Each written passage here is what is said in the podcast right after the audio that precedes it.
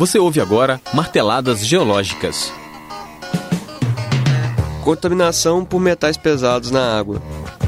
Metais pesados são aqueles entre o cobre e o chumbo na tabela periódica. Eles não podem ser destruídos, mas a água em contato com eles pode ser tratada.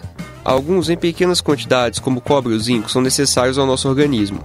A maioria é tóxico e em contato com a água pode contaminar o ser humano, outros animais e vegetais.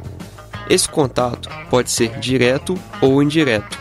Quando nos alimentamos de alguma planta ou animal com metal em seu organismo, a principal fonte de contaminação de metais pesados na água se dá por indústrias que utilizam metais como mercúrio em sua linha de produção e posteriormente o descartam em rios ou córregos sem tratamento adequado. Também são fontes os incineradores de lixo, que contaminam o ambiente com chumbo e cádmio.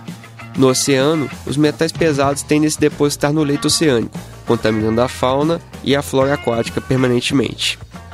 Aqui no quadrilátero ferrífero, região onde Ouro Preto está inserida, a água usada para consumo vem da captação de bacias hidrográficas. Porém, existem comunidades que consomem água proveniente de nascentes e minas abandonadas, onde a concentração de arsênio é alta. Consumir água dessas fontes pode trazer sérios riscos à saúde, uma vez que elevadas concentrações desse elemento podem gerar problemas cardiovasculares, mentais e até mesmo diversos tipos de câncer. No Brasil, a quantidade de arsênio aceitável na água é de 10 microgramas por litro. Qualquer água com quantidade maior é inviável para o consumo. Dessa forma, é bom conhecermos a água que usamos para consumo, exigindo dos órgãos responsáveis o tratamento adequado.